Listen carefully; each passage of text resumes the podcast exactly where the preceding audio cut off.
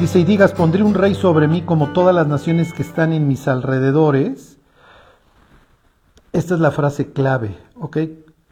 Se las voy a volver a leer, como todas las naciones que están en mis alrededores. Dice, ciertamente pondrás rey sobre ti al que el Señor tu Dios escogiere. Dentro de sus hermanos tiene que ser un local.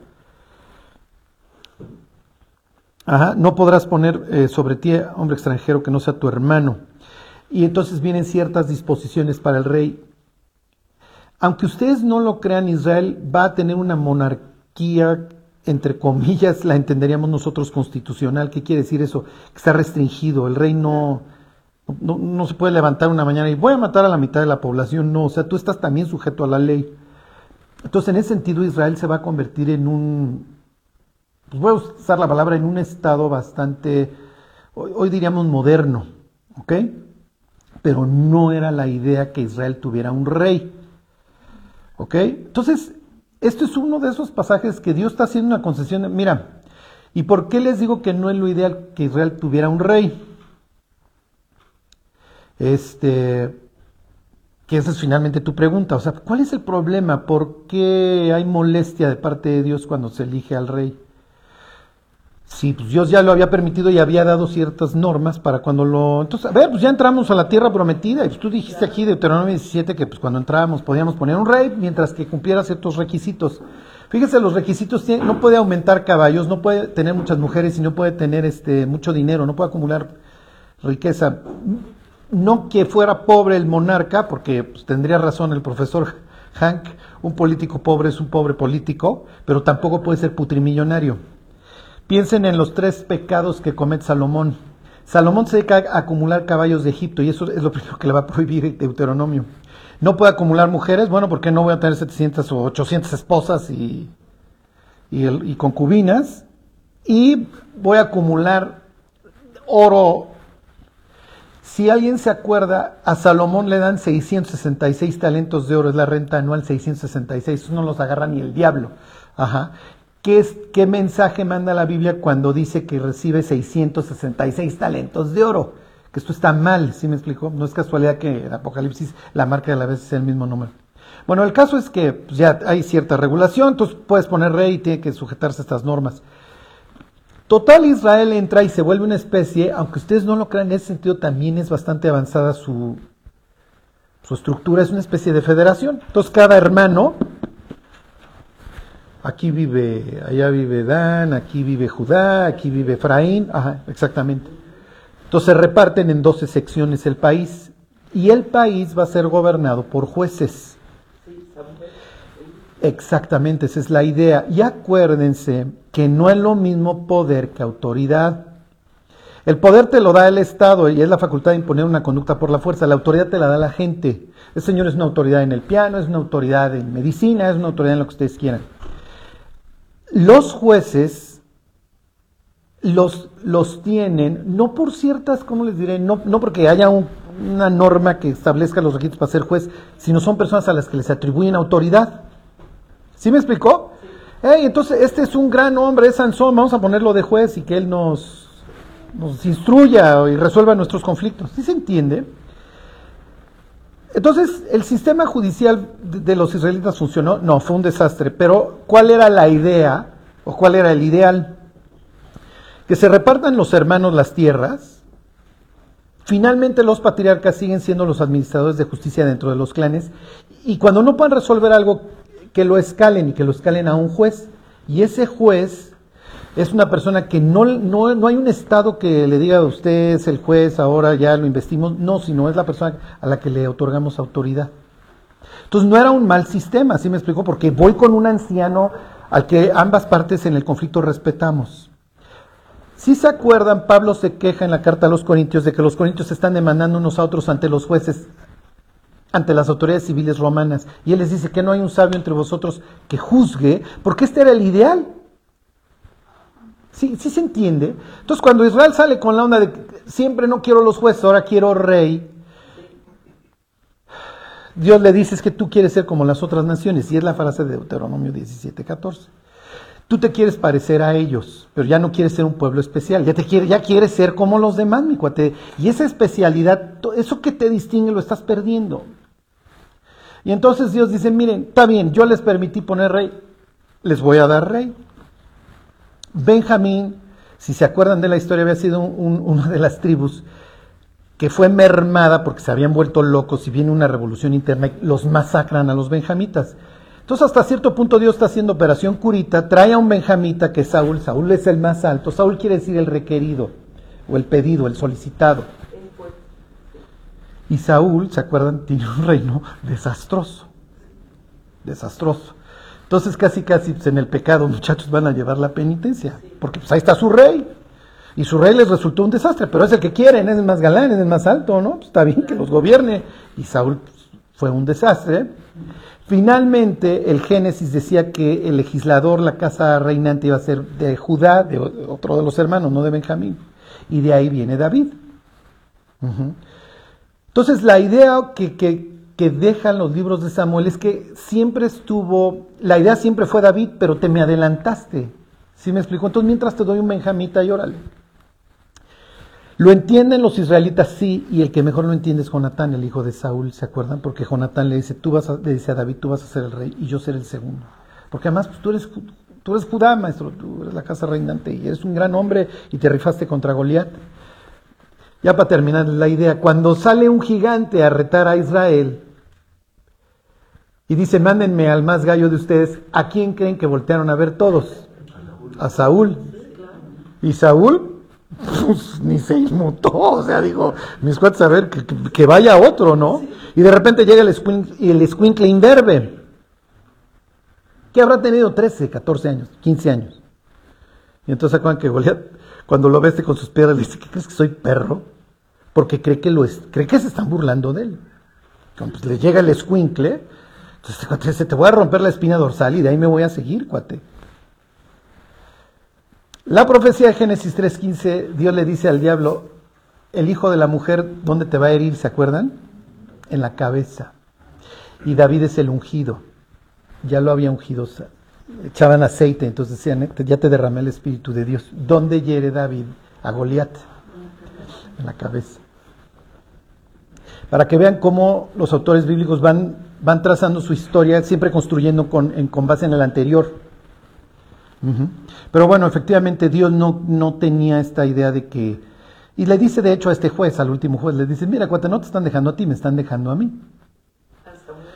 Y David es un gran rey, viene el destrozo con, con Betsabé, y prácticamente ese día se pusieron los cimientos para su destrucción. Viene el hijo, el hijo se llama Pacífico, Shalom quiere decir paz, este Shlomo el Pacífico, y este y Salomón pues, va acabar de desgraciar todo. Siendo un sabio. Sí, los sesos no nos, no nos garantizan el éxito. Sí. Al contrario, no, no, los intelectuales sí prosperamos a veces, mi Jimmy. No, no. Este, pero no es lo mismo tener inteligencia que disciplina. Cuando la Biblia le ordena a Josué que sea valiente, la palabra que está traduciendo es Jasok, que es más bien tesonero constante, que seas aferrado. Y pues todos lo sabemos, los cuates aferrados suelen ser gentes que tienen éxito, ¿no? Y finalmente, miren, el, predictor número uno de satisfacción en la vida para las personas es su capacidad de, este, de retrasar la gratificación. Es lo que los papás queremos hacer con nuestros hijos, que, tengas freno. Está bien que tengas un motor de 12 cilindros, mi cuate, pero si tú te puedes frenar, yo estoy garantizando que vayas a llegar temprano a tu trabajo, que si mañana tienes entrega la, termines, porque esto va a impactar tu salud, tu peso, tu patrimonio, todo. O sea, nuestra, nuestro dominio propio se refleja en todos los aspectos de la vida. Ay, ya ni sé por qué les estoy diciendo. Así ah, por los sesos, sí. Es mejor el tesonero que. Sí. y todos conocemos gentes brillantes que tienen las vidas este, hechas pedazos, porque no tienen carácter. Mm. Y les falta la Exacto. Bueno, ¿alguien quiere preguntar otra cosa? ¿No? Sí, sí, mi Jimmy. Jimmy siempre quiere preguntar. Vamos a ir, este, hablaste, creo que fue aquí, eh, sobre mm, lo que se hace en la tierra, ya están en el cielo. Ajá. Más allá de la cuestión de declaración y eso, sino que Dios honraba lo que se acordaba. Ajá. Y lo que estamos viendo ahorita con las nuevas leyes sobre la el- ideología de género, progresismo, ¿en qué momento ya deja de respaldar lo que las autoridades que dice Romanos 13 tenemos que honrar? No si me explico. Sí, sí, sí. Uy. ¿Cu- ¿Cuándo se sale el Sí. en donde, en donde, en donde Dios, que viene lo dice, Sí, sí, sí, te, te entiendo, te entiendo perfecto. Miren, vayan, váyanse a, a Romanos 13. Este. Y lo mismo diría. Y lo mismo diría Pedro, ¿eh?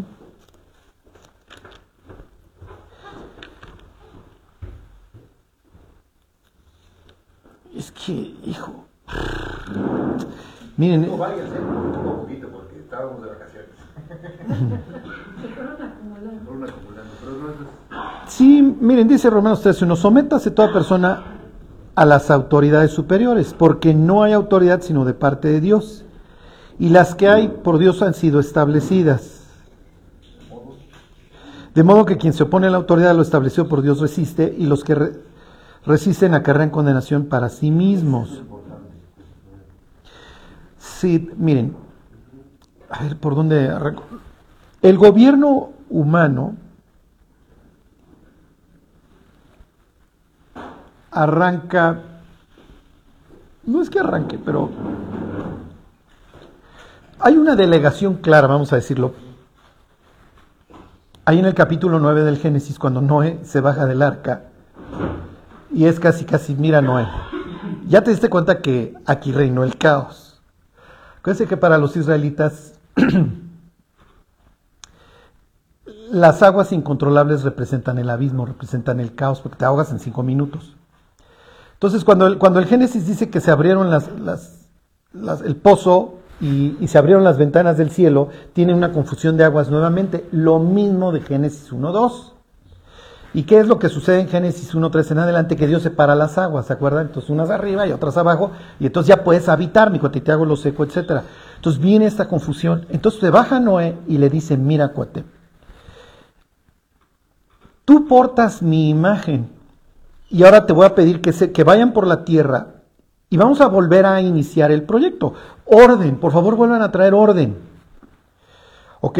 Y le dice, como tú portas la imagen de Dios, el que derrame la sangre humana, tú se la vas a derramar, mi cuate.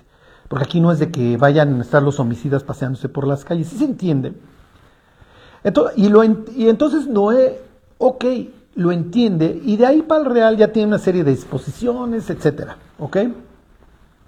Entonces, por eso es que Pablo dice que las, las autoridades las pone Dios.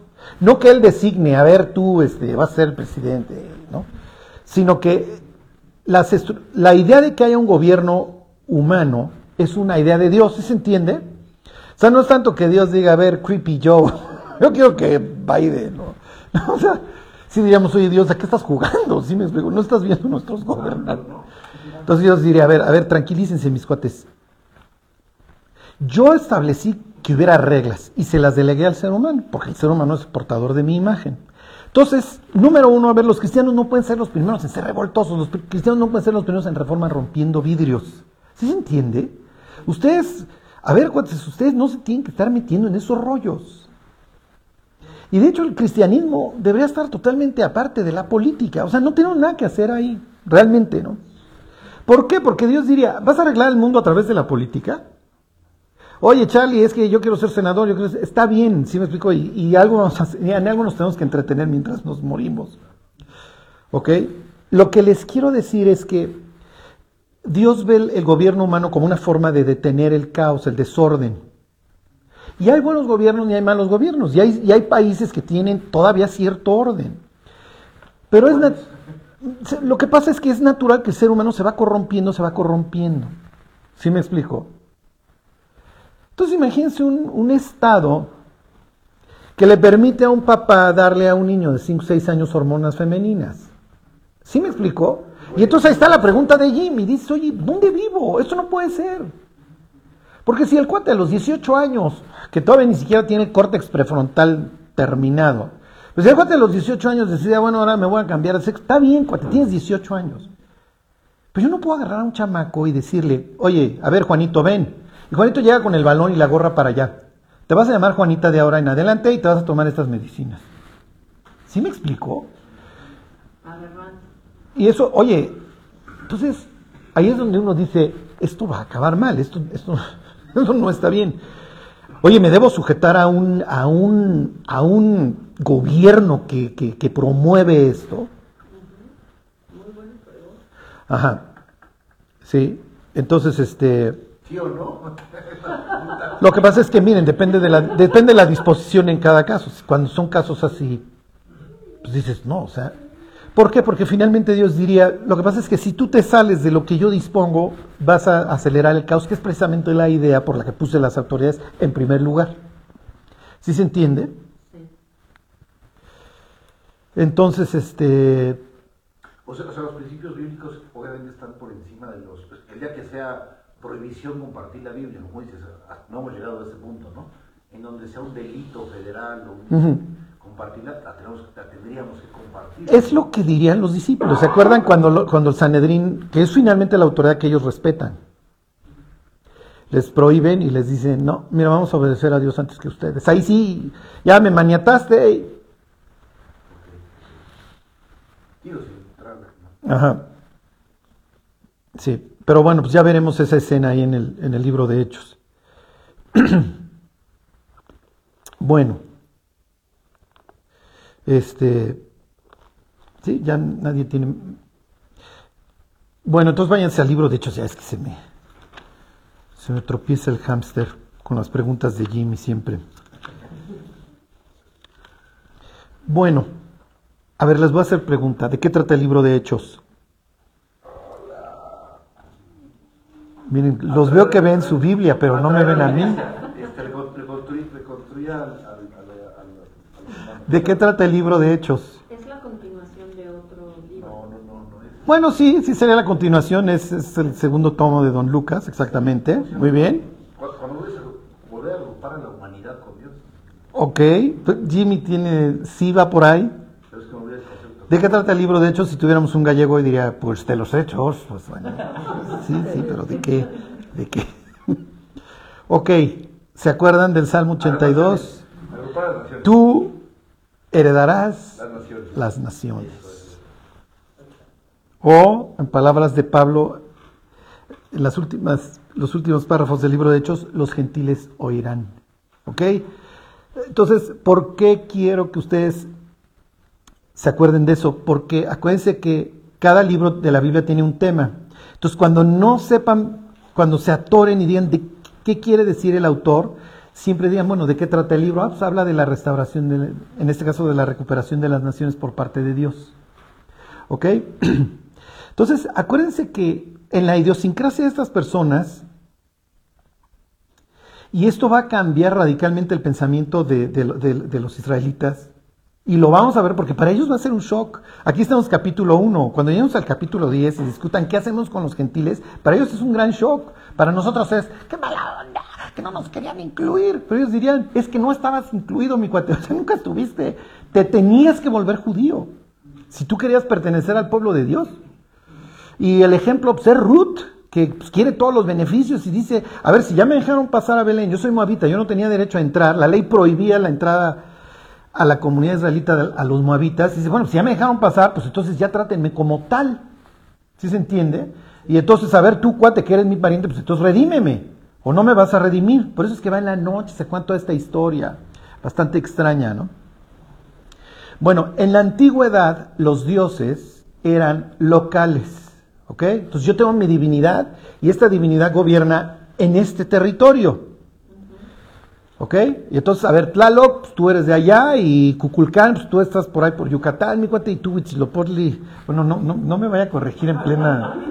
Te estás diciendo puras tonterías, pero bueno, continúa, ¿ok? Bueno, quien- no sé todas las localizaciones de las deidades mesoamericanas. Lo que quiero que vean es que, a ver, de las cananitas sí me sé ver Vales por allá, ok, Ra, es pues, acá en, en Egipto, ok, Val también allá los fenicios en el noroeste, y aquí está Israel. Y aquí, pues aquí gobierna Jehová. ¿Ok? Entonces, ¿se acuerdan que cuando Ruth va a la tierra de Israel, es increíble, pero la, la palabra es regresa. Y dices, pues nunca estuvo. Sí, sí, pero venir acá estás regresando, que estás viniendo conmigo.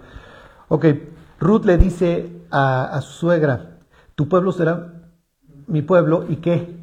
Y tu Dios será mi Dios, porque si ya me voy a vivir para allá, pues tengo que llegar a adorar a la, deidad local. Y pues, ¿quién es tu deidad local? No, pues es Jehová, y pues te tengo que enseñar. Bueno, entonces dejo a Quemos y a todos estos dioses este, que antes adoraba yo. ¿Ok? Así es como nos comportamos. Entonces, si la gente quiere conocer a Dios, pues que venga. Entonces, el ejemplo típico es Namán el sirio, ¿se acuerdan? La palabra sería arameo, el tipo está al oriente. Y el cuate tiene lepra. Como son fronterizos, obviamente tienen guerras constantes por tierra, lo que ustedes quieran, y se andan secuestrando gentes. Este todo el mundo no ha cambiado. Y entonces hay una sierva judía que, trabaja con una señora aramea. Y entonces la habían capturado. Y entonces el señor de la casa es leproso. Y le dice a la señora, dígale a su marido que se vaya a Israel. Porque ahí lo sanan. Y este es el, secretario de la defensa, ¿se acuerdan? Es el segundo en, el rango ahí de, de esos arameos. Y entonces va con el, con el rey de, de Siria, este, ¿cómo se llama? Namán, le dice, oye, fíjate que dicen que ahí los israelitas te, te, curan de esto. Entonces el rey de Siria hace una carta y dice, oye, este es un tipazo, ahí se los encargo. Y llega Namán el sirio, pues, llega con el rey, que es un desgraciado, que se llama Acab, y le dice, oye, pues me mandaron acá que ustedes acá curan. Y el rey, a mí me valen sus tonterías. Y entonces le dicen, no, no, con ese no tenías que venir, ve con el profeta, se llama Eliseo. Y entonces va con el profeta Eliseo, imagínense toda la caravana, toda la parafernalia con la que llega este cuate, y Eliseo no lo sale a saludar. Entonces este cuate se baja del caballo y todo, oigan, vengo a buscar al profeta Eliseo. Y Eliseo no sale.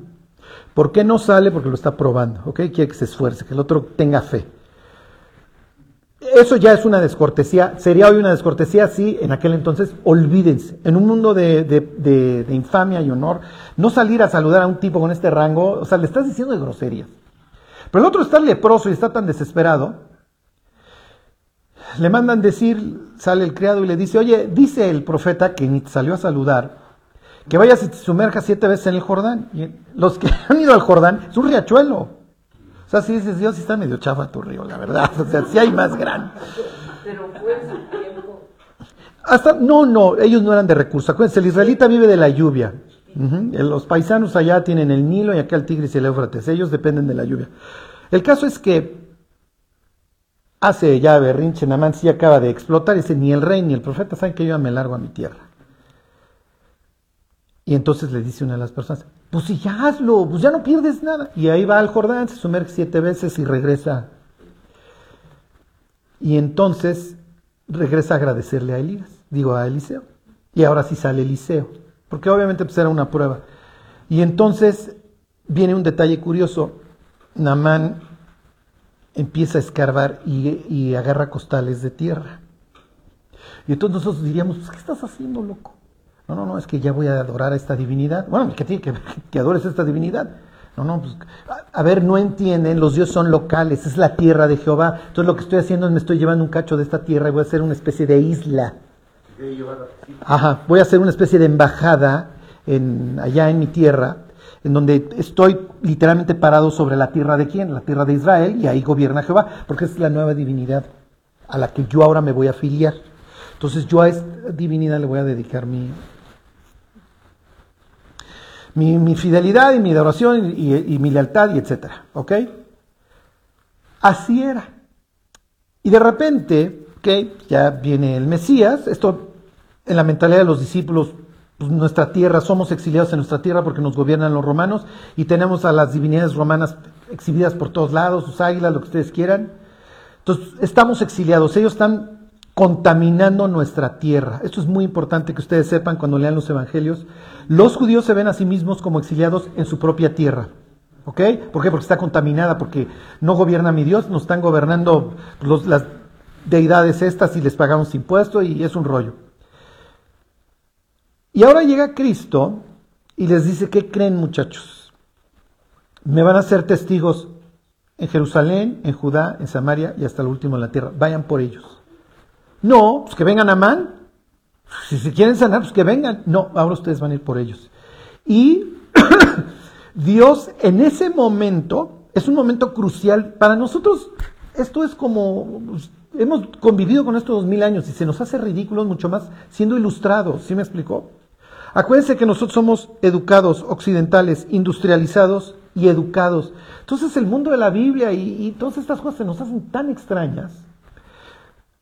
Lo que les quiero decir es que en ese instante lo que le está diciendo Jesús a los discípulos es, yo ya no soy una deidad local, soy una deidad mundial, global, como le quieran llamar, y ahora quiero que ustedes vayan y recuperen a todas las naciones. Y quiero que vayan y prediquen el Evangelio a los gentiles. Ok, está bien. ¿Lo hacen en un principio? No. Para que ustedes vean cómo está arraigada esta idea de que si quieren salvarse, pues que vengan. ¿Y por qué voy? Tengo yo que ir. Y además, ya viste estos cuates, los ídolos que adoran. Cuando vemos que Marcos regresa de un viaje misionero, vamos a ver dónde se regresa en, en, en, Derbe. No me acuerdo, este, pero él va en camino a un lugar que le llamaban la pequeña Roma, que se llamaba Antioquía de Pisidia, y el cuate dice, no, o sea, Llego y veo ahí todos estos, el gimnasio, el estadio, el teatro, todas estas instituciones griegas, asquerosas. No cuenten conmigo, yo no quiero, no, o sea, si quieren venir, que vengan. ¿Ok? Entonces, acuérdense, esa es la idea del libro de Hechos. Y para Lucas es, y, bueno, en general, es como, hey, esto es muy importante. Dios ha dejado de, de ser una deidad local y quiere recuperar las naciones que había desheredado y que había dividido desde Babel. ¿Ok? Bueno, ahí nos quedamos hace, no sé, hace un rato, exacto, qué gran palabra. Oye, esos eso, son enoteístas, ¿no? Que se llaman enoteísmos. Bueno, eh, eh, acuérdense, ellos tienen efectivamente su, su, teología, ellos son enoteístas en el sentido de que no tienen un, ellos no consideran que existe un solo Dios, sino hay varios. ¿Ok? pero no, no totalmente. ¿Por qué? Porque dentro de la, teología enoteísta hay dioses que gobiernan porque se rifaron y entonces vencieron a otro. ¿Sí, sí me explicó? Se ganaron su lugar. Se ganaron el, lugar en el consejo. ahora yo presido el consejo de, los dioses. ¿Ok? Y en ese sentido los israelitas dirían no. O sea, a, mi Dios nunca lo puedes desbancar. Te reconozco perfectamente que hay diversas divinidades y que hacen milagros y lo que tú quieras, pero el mío es el jefe. Ok, y acuérdense que eso en la mentalidad bíblica no cambia. O sea, Pablo va a seguir hablando en Efesios de príncipes, potestades. ok, bueno. Se los vuelvo a leer desde el 7. Bueno, se los leo desde el 6. 1.6. Ahí están, Hechos 1.6. Ok, dice, entonces los que se habían reunido le preguntaron diciendo, Señor, restaurarás el reino de Israel en este tiempo. A ver, ya viniste, ya moriste, ya resucitaste, pues ahora sí ya vas a arreglar el mugrero, ¿no?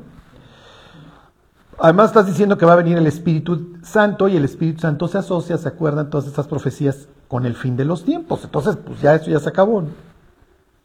Y entonces Jesús les dice, versículo 7, no os toca a vosotros saber los tiempos o las sazones que el Padre puso en su sola potestad pero, ¿se acuerdan esta idea? Recibiréis poder.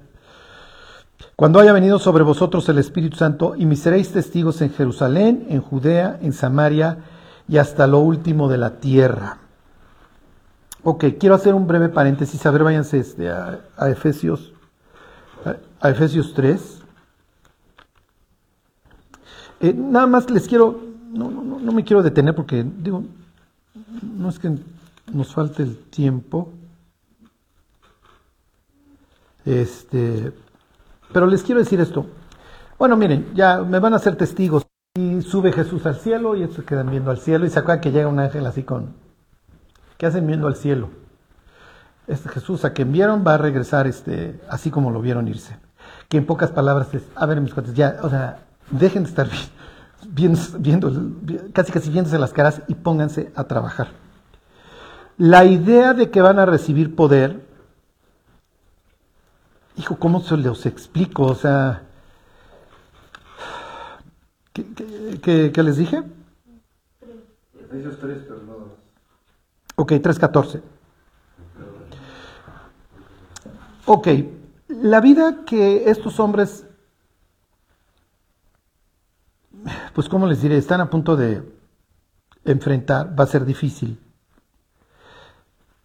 Ya veremos ahí en los primeros capítulos, no me acuerdo, en el 5, 6, a Jacobo ya lo está matando un descendiente de Herodes.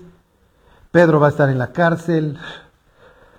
Sea, Pablo lo van a acabar matando.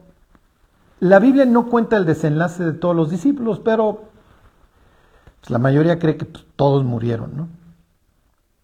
Este, y finalmente, el hecho de que Dios esté haciendo esta delegación, a ver, te encargo el changarro, mi cuate, yo ya me voy, les encargo el changarro, eh, y para eso yo los voy a capacitar, les voy a dar poder. ¿Por qué? Porque si no, no puedes hacer lo que te voy a encargar.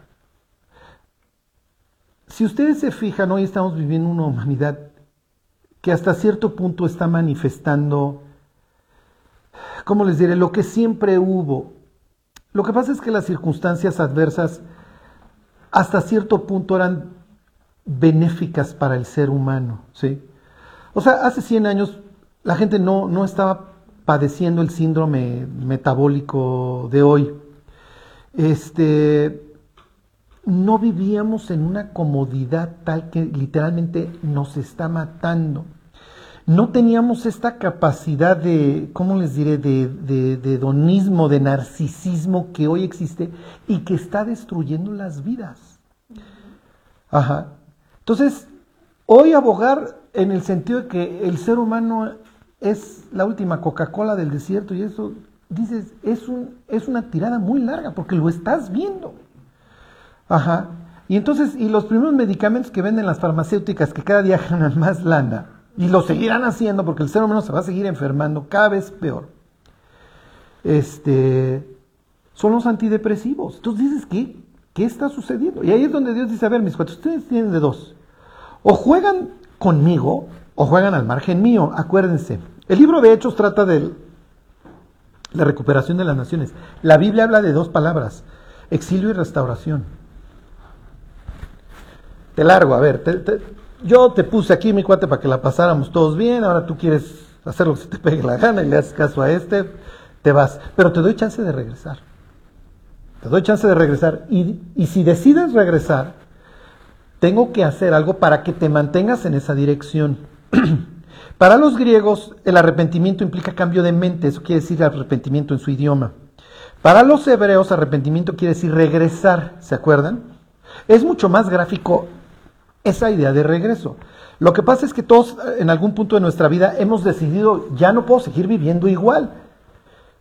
Pero el regreso pues no va a estar no va a estar fácil porque pues si piensen que vas en una caravana, piensen que vas en una muchedumbre de personas y de repente se te ocurre ir en sentido contrario, pues lo que vas a encontrar es pura oposición. Y Dios dice, exactamente, la vas a encontrar, es parte, de, es parte del show, entonces te tengo que capacitar, tengo que hacer algo en ti. Y no en tus circunstancias. Acuérdense, el problema del ser humano no está en sus circunstancias, está en su corazón. Tú vuelves a colocar al ser humano en el paraíso, pero con el mismo corazón y vuelves a tener antrax y bomba atómica y tribunales de lo familiar. Ajá. Entonces, cuando una persona decide volver, o en términos griegos, cambio de mente, piensen qué diferente es el hebreo con el griego no es abstracto, es mental. Ay, tengo que cambiar de mi forma de ver. Y cuenta la fe. Aja, el, el hebreo es, no, cuando tienes que dar la, tienes 180 grados y ahora vas para allá. Y además volver significa que hay volver al original, no a una nueva idea, ¿no? Exacto, sí, estoy regresando a Dios, ¿no? Al, al original por el cual me diseñó. Sí. Ok, entonces quiero que vean esta idea del poder. Dice Pablo aquí, 3.14, ahí están. Dice, por esta causa doblo mis rodillas ante el Padre de nuestro Señor Jesucristo, de quien toma nombre toda familia en los cielos y en la tierra. Entonces tienen otra vez esta idea de que Dios va a recuperar a todas las familias y finalmente Dios diría, pues eran mías mis cuates, ¿no? Pero ahora los estoy incluyendo en un pueblo global, si así lo quieren ver, que no es simplemente Israel, ¿ok? Entonces ahora tengo gente de todos lados. Y entonces dice, bueno, por, esta, por eso estoy orando, les dice Pablo, versículo 16, ¿para qué? A ver, Pablo, ¿para qué estás orando? Dice, para que os dé, conforme a las riquezas de su gloria, el ser fortalecidos, y ahí tiene otra vez esta idea, con poder. con poder en el hombre interior, ¿por quién? Por su espíritu. ¿Ok? para que habite Cristo por la fe en vuestros corazones. Y aquí viene la idea, a ver, mi cuate, has vivido en una chinampa todos estos, en una trajinera. Pues es natural que tu vida era total y perfectamente inestable. ¿Qué esperabas? o sea, si no tenías el tafil en el buró, si ibas a tener el quiebre y si no el churro, y si no algo. Miren, yo siempre le digo a las personas, si yo no conociera a Dios, yo seguiría chupando. O sea, la neta, los que, los que no lo hacen, yo digo, ¿cómo le haces? O sea, yo nunca lo logré. Entonces ahí es donde Dios dice, hay otras maneras, mi Charlie, sí, que en donde no tienes que acabar con tu hígado y tu cerebro. ¿Cuál sería, Dios? Que yo te fortalezca. ¿Cómo? Que yo meta mi espíritu dentro de ti. Para que seáis fortalecidos con poder en el hombre interior. El hombre interior es quien somos. ¿ok? No, olvídense del cuerpo que, se va deteriorando, pero desde chicos esta es la persona, soy yo en el espejo. Y es la persona con la que hablamos, todo este, este diálogo interno. Y a veces un diálogo interno espantoso, ¿eh? ¿Sería el alma? No, sí sería, acuérdense que para Dios somos tripartitas, espíritu, alma y cuerpo. Sí sería el alma que efectivamente está dañada, es como el software. Ok, entonces pero miren, sin ir tan profundo, o sea, Pablo está hablando de, a ver, tu cuerpo es algo, pero tú tienes este diálogo interno y tú conoces tus limitaciones y tus frustraciones y tus temores y tu incapacidad y que salgas a poner máscara de que todo vamos bien, muchachos, no está funcionando. Entonces, Pablo les dice, miren, ustedes necesitan un nuevo cimiento para, dice, a fin de que arraigados y cimentados en qué? En el amor de Dios. Entonces Pablo realmente dice, si tú quieres que tu vida cambie, vas a necesitar dos cosas. Número uno, que habite el Espíritu de Dios dentro de ti. ¿Cómo? Y entonces Pablo aclara, para que habite Cristo por la fe en vuestros corazones. Por eso es que nosotros le decimos a las personas, oye, tienes que aceptar a Cristo en tu corazón, tienes que invitar a Cristo a tu corazón, porque pues es lo que dice Pablo, ¿no? Para que habite Cristo por la fe en vuestros corazones. Y entonces dice Pablo, si Cristo habita dentro de ti, y Pablo va, siempre va a ser intercambiable el Espíritu o Cristo, ¿eh? Tampoco se claven en eso.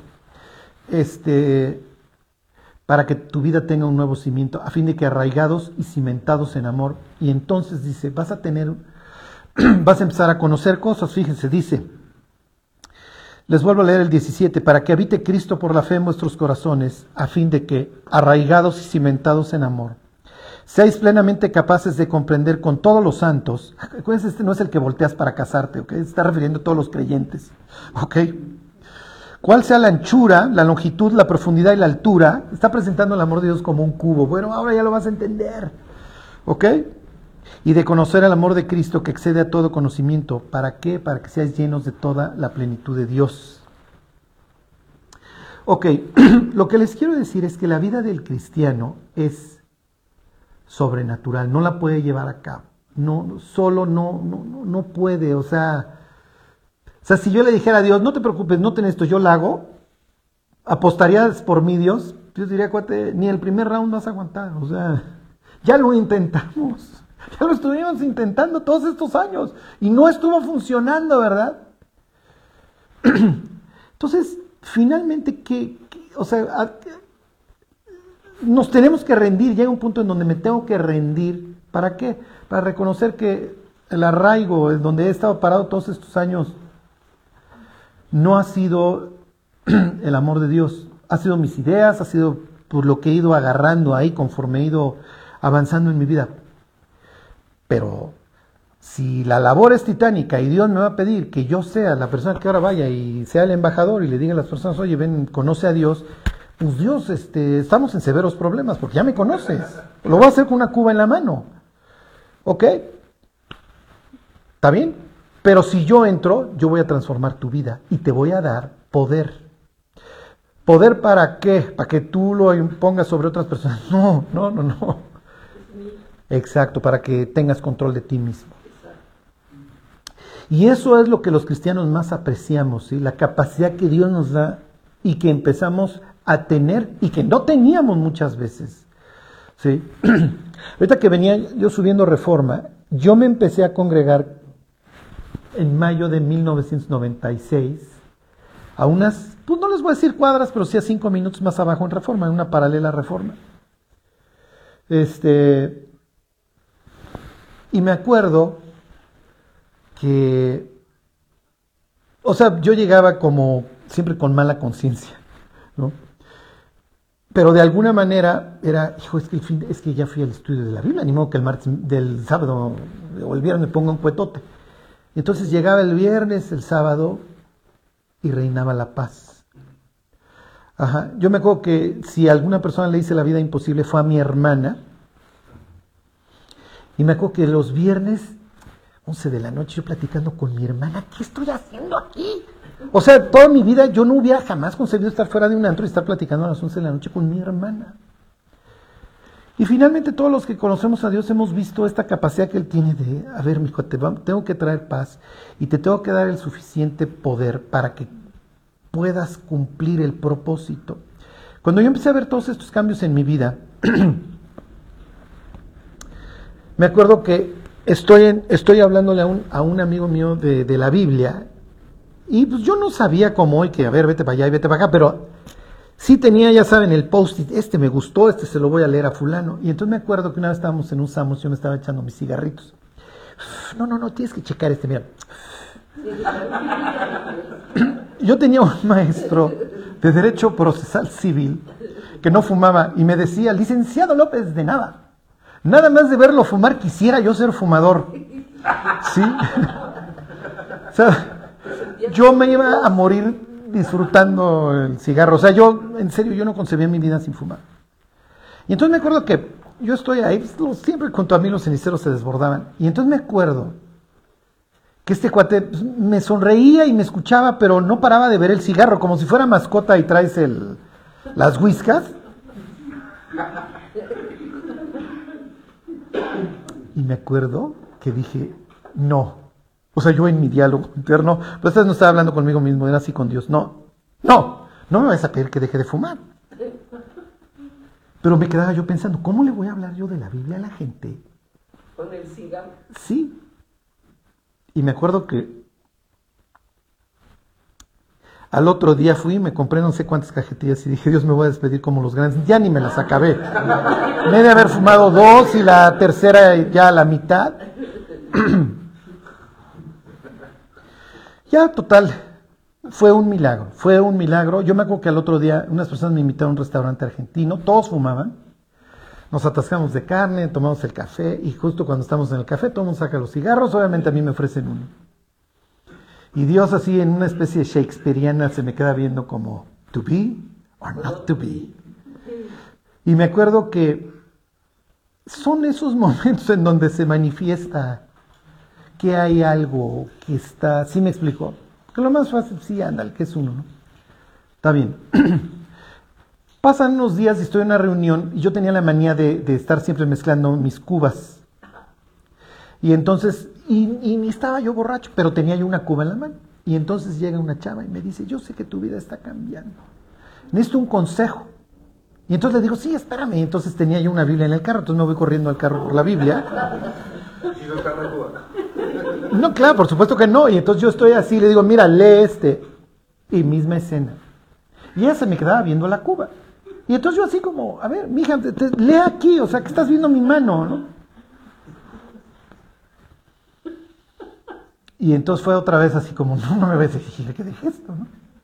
Y me acuerdo que dejé la cuba. Y este, y dije, no me vuelvo a echar una cuba. Y entonces un cuate se empezó a carcajear, pues, como diciendo ahí, o sea, todos lo prometemos todos los fines de semana. Entonces, miren, finalmente Dios va transformando nuestra vida y piensen que efectivamente sí Dios está esperando nuestras decisiones y luego yo te ayudo el resto. ¿Sí me explicó? Pero tu libertad, acuérdense, finalmente presupuesto del amor, y es lo que habla ahí Efesios 3.14 en adelante, es la libertad. Entonces Dios dice, a ver, yo te amo, yo te quiero, yo, te, yo quiero que tú lleves a cabo esta labor. Te voy a equipar, te voy a dar mi espíritu, te voy a dar poder, mi cuate, porque pues así, de otra forma no la hacemos. Pero finalmente el que sigue tomando las decisiones eres tú. No, no, no, no he cortado tu libertad, o sea, porque si no, pues no estaríamos en una relación de amor, en donde, pues a ver, yo te encaño o no. Sí, exactamente. Y no lo perdemos. Cuando una persona se arrepiente le dice a Dios, perdóname, me quiero reconciliar contigo, ven a mi vida, transfórmala, Dios está bien, la transformo y vamos a establecer una relación y nos vamos a llevar de cuates. Pero tú sigues, tú sigues al volante, mi cuate. Y yo te voy a decir, da vuelta ahí, frena acá. Pero al final sigue siendo libre. Porque estamos en una relación de, de amor y el presupuesto del amor es la libertad. Bueno, regrésese ya, les, les quedan 10 minutos. Ok, le seguimos. Aquí Miren, a veces no sé qué tanto de irme deteniendo, pero hoy venía yo pensando, y pues ya les voy a echar el caballo completo. Sí, acaban los 28 capítulos, este, antes de que explote el mundo. Uno, capítulo uno. Bueno, acuérdense, los autores bíblicos, se los repito, van construyendo sobre los anteriores y y siempre te van dejando como Hansel y Gretel te van dejando las, las migajas, porque te los vas encontrando. Este, los que les gusten las, las novelas, este, los buenos escritores te traen cosas de capítulos anteriores. Entonces, ah, bueno, ya, ¿sí me explico? Ajá, y esa es la idea aquí. Eh, ahorita lo van a ver. Bueno, entonces ya, recibiréis poder. Ok, versículo 9, 1.9. Dice, y habiendo dicho estas cosas, viéndolo ellos, fue alzado y le recibió una nube que le ocultó de sus ojos. Ok, ya. Ahí les encargo el changarro, muchachos, y échenle ganitas. Ok, y estando ellos con los ojos puestos en el cielo, entre tanto que él se iba, aquí se pusieron junto a ellos dos varones con vestiduras blancas, que ahí trae el uniforme, los ángeles. Versículo 11.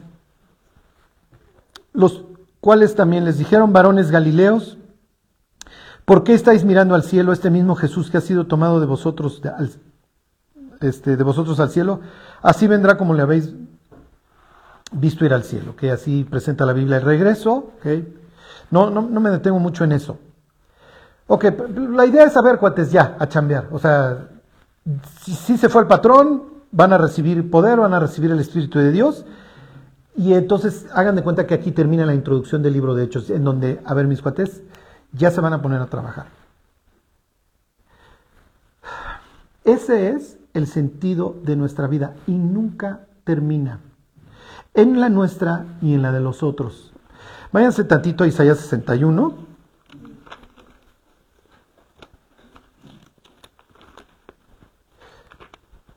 Sí, este es de mis pasajes favoritos y esto es a lo que nos dedicamos.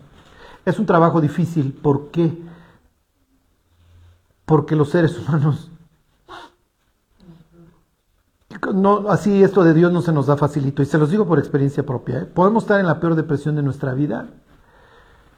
Yo lo viví a los 13 años, una amiga mía llegó en la escuela, me habló de la Biblia y yo dije que no y me llevaba el tren y me siguió llevando el tren. Así nos ve Dios, o sea, nos ve Dios hechos pedazos. Fíjense, dice, el Espíritu del Señor está sobre mí, porque me ungió Jehová. Obviamente es un pasaje mesiánico, que este es el que lee Jesús, que por poco lo matan en la sinagoga por, por andar leyendo esto y diciendo que se refería a él. Dice, me ha enviado a predicar buenas nuevas, y fíjense cómo nos ve Dios, ¿eh? A, los, a los abatidos, a vendar a los quebrantados de corazón, a publicar libertad a los cautivos y a los presos, apertura de la cárcel. Y pudiéramos decir, oye, Dios, no estamos en ningún penal. No, sí, sí lo están. Y ahí van llevando los barrotes por todos lados, están presos, no pudieran estar más esclavizados. Dice, versículo 2, a proclamar el año de la buena voluntad de Jehová y el día de venganza el Dios nuestro. Eso lo omite Cristo porque Jesús vino a salvar, ¿ok?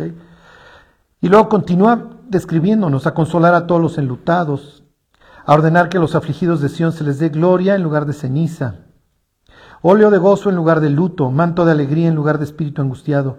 Y luego, fíjense, Dios se presenta como un jardinero y dice, serán llamados árboles de Jehová, árboles de justicia, plantío del Señor para gloria suya. O sea, Dios va a acabar diciendo, miren, tengo un gran jardín. Y ese jardín somos nosotros. ¿eh? Por eso la Biblia dice que damos fruto. Ok, y aquí viene lo importante. El 4. ¿Qué hacen los enlutados que reciben ahora el manto de alegría? ¿Qué hacen estos entristecidos que ahora tienen óleo de gozo? ¿Qué hace el que ya me abrió Dios las puertas de la cárcel? A veces hasta en sentido literal. A esto se dedican. Dice, reedificarán las ruinas antiguas y levantarán los asolamientos primeros y restaurarán las ciudades arruinadas, los escombros de muchas generaciones, porque eso somos. Somos el escombro de muchísimas generaciones. Y cuando vemos para arriba, yo no sé ustedes, yo no tengo árbol genealógico, yo tengo planta carnívora que come, olvídense, moscas, hámsters, ratas, o sea, no, no, no, no, no. O sea, yo, yo veo hacia arriba. Y digo, no voy a ventanear a mis abuelos y abuelas y etcétera, ni a mis papás. Cuando la gente se va a casar, oye, Chane, nos queremos casar. Yo les digo, a ver, piensa en los peores momentos de tus papás. Y tú, fulana, piensa en los mejores, peores momentos de tus papás. Ahora mételos en la misma casa. ¿sí? Porque eso es lo que vas a vivir. Porque cuando te peleas en el matrimonio, no, no, no, sale el, lo que aprendiste. Y sale lo peor de lo que aprendiste. Entonces ahora prende esa licuadora y sírvelo. ¿Te quieres casar? Claro, cuando la gente está embrutecida, pues está embrutecida, ¿no? Pero los que estamos casados, sí, sí, sí, no, sí, entendemos la alegoría. O sea, sí es cierto. O sea, entra lo, lo peor de ambos lados. Vivimos más, te vuelves más curtido, ¿no? Ya. Te pueden meter a Fukushima y aguantas lo que te avienten. Bueno, esta es la labor de los discípulos, esta es nuestra labor, es la misma. Se los vuelvo a leer. Reedificarán las ruinas antiguas le está hablando al pueblo que regresa del exilio ¿eh? y que va a encontrar su país destruido. Y levantarán los asolamientos primeros y restaurarán las ciudades arruinadas, los escombros de muchas generaciones. A esto nos dedicamos los cristianos, arreglar nuestra vida y arreglar la vida de las personas que nos rodean. Lo que pasa es que hay veces que, ¿cómo les diré? Intervienen tantas cosas nuestros propios pecados, nuestra torpeza, en, este intentar restaurar mi propia vida y la de los de al lado. Y se enojan. Sí, o a veces nos enojamos nosotros, que es peor. sí, sí, sí. Dice, oye, no enseña tolerancia, paciencia, tu, tu Dios no es paciente. Ajá. Entonces, lo que quería que vieran es esta idea de a ver, muchachos, ya vino el Mesías. Efectivamente, este pasaje se lo atribuyó a sí mismo. Y ahora para ustedes les versículo 4. O sea, entonces pónganse a reconstruir lo que está destruido. Miren, ya llegaremos a, Pablo en Corintio. Pero, y veremos la conversión de Pablo y ese personaje. Es el personaje más influyente en la historia de la humanidad de los últimos dos mil años. Él, él, de alguna forma, todo lo que es occidente lo construyó él. No él, porque se dedicaba a ser discípulos, etc. ¿Ok? Pero Occidente como lo entendemos, todo, o sea, el, haber puesto el imperio de, cabeza sin disparar una sola flecha, las instituciones que luego vinieron, etc. Toda esta idea de que Occidente de alguna forma estuvo todo permeado por el cristianismo, es por la vida de este hombre. Este tipo es un fariseo, es un judío recalcitrante que abomina, aborrece a sus paisanos, no le interesan los gentiles, no persigue gentiles, persigue a sus propios paisanos que andan con el rollo de que este era el Mesías. Ese Señor murió desnudo en una cruz. Estás loco, estás enfermo mental. O sea, esto me estás eh, diciendo que Faraón mató a Moisés, que Goliat mató a David, eso no sucede. Eso. Al Mesías no lo va a matar ninguna autoridad pagana, estás loco. Eso es como Zeus le ganó a mi Dios. Se topa se topa con Cristo, ¿se acuerdan? Y hace rato yo les decía ahí un dato. Cuando Dios llama a Saúl, eso es, operación curita para esta tribu de Benjamín. Y resulta que Pablo no se llamaba Pablo, Pablo se llamaba Saúl. Y Saúl era de la tribu de qué? De Benjamín. Si imagínate que tú eres de la tribu de Benjamín y te llamas como el primer rey, que era de la misma tribu, o sea, eres paisano, de, de eres del, misma familia. ¿Ok? Y se acuerdan que este Saúl, el rey, se dedica a perseguir a David por la simple y sencilla razón de que mató a Goliat.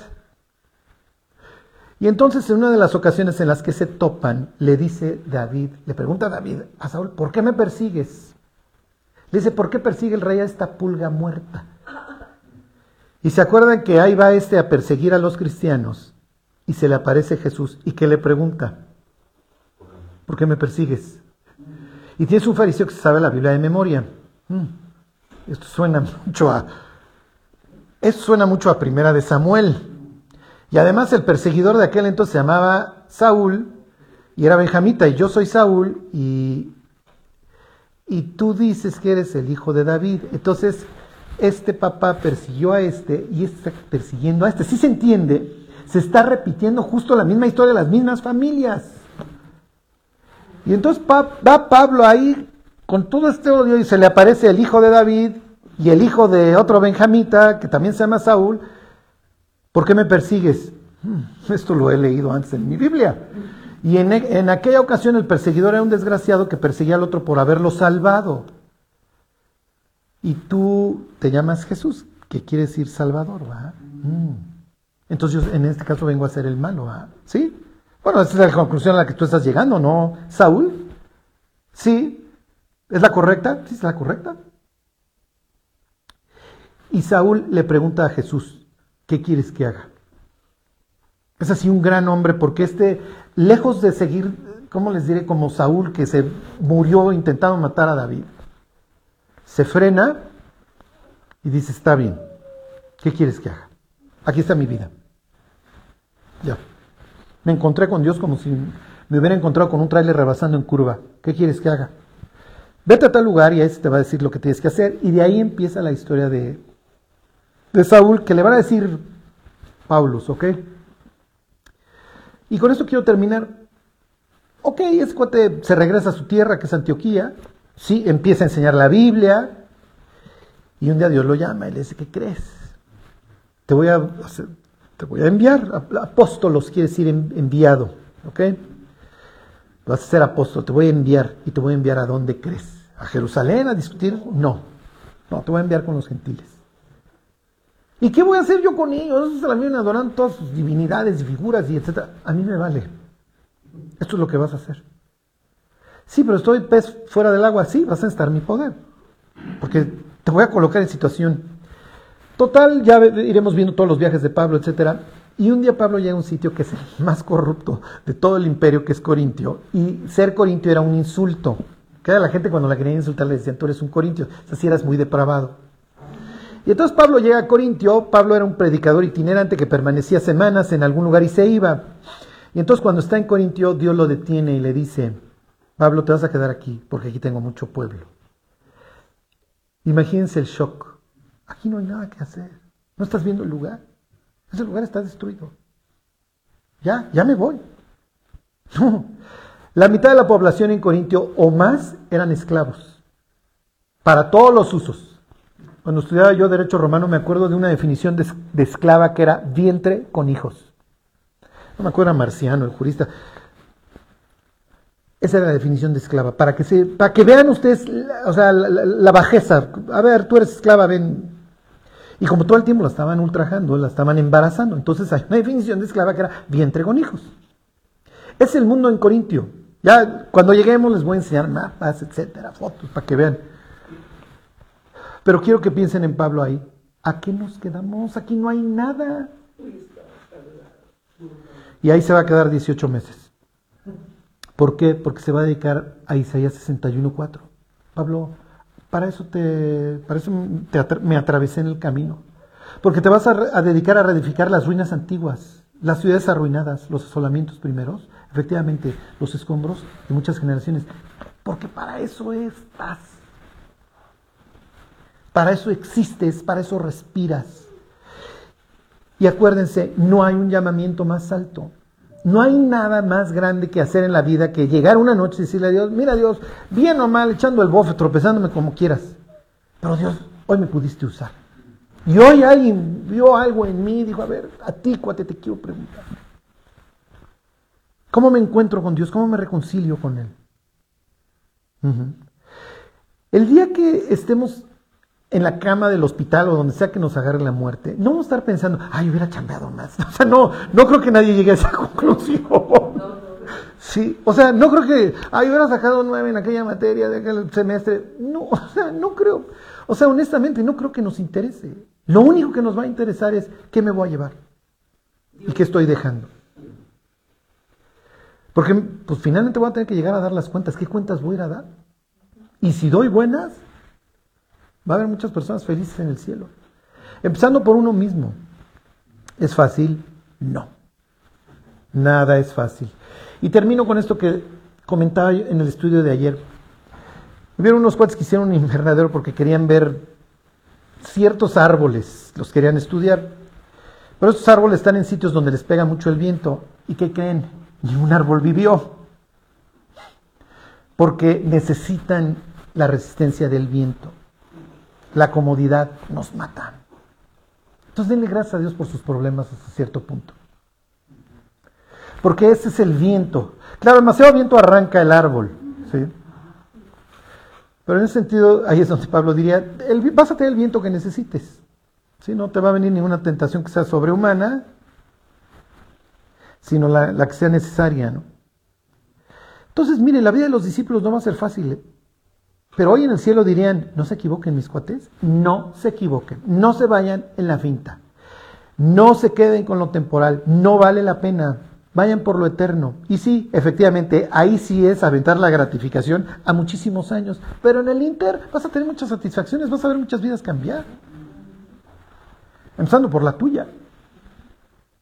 Muchas gentes van a estar agradecidas por tu vida, van a esta persona me ayudó.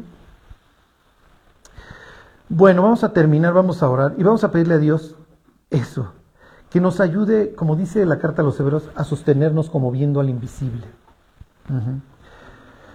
Bueno, Dios te queremos dar gracias por habernos rescatado ahí en la cruz, Dios, por haber pagado por todo lo que nosotros hemos hecho, Dios, que tú conoces. Gracias, Dios, por haberlo olvidado, Dios, y haberlo perdonado.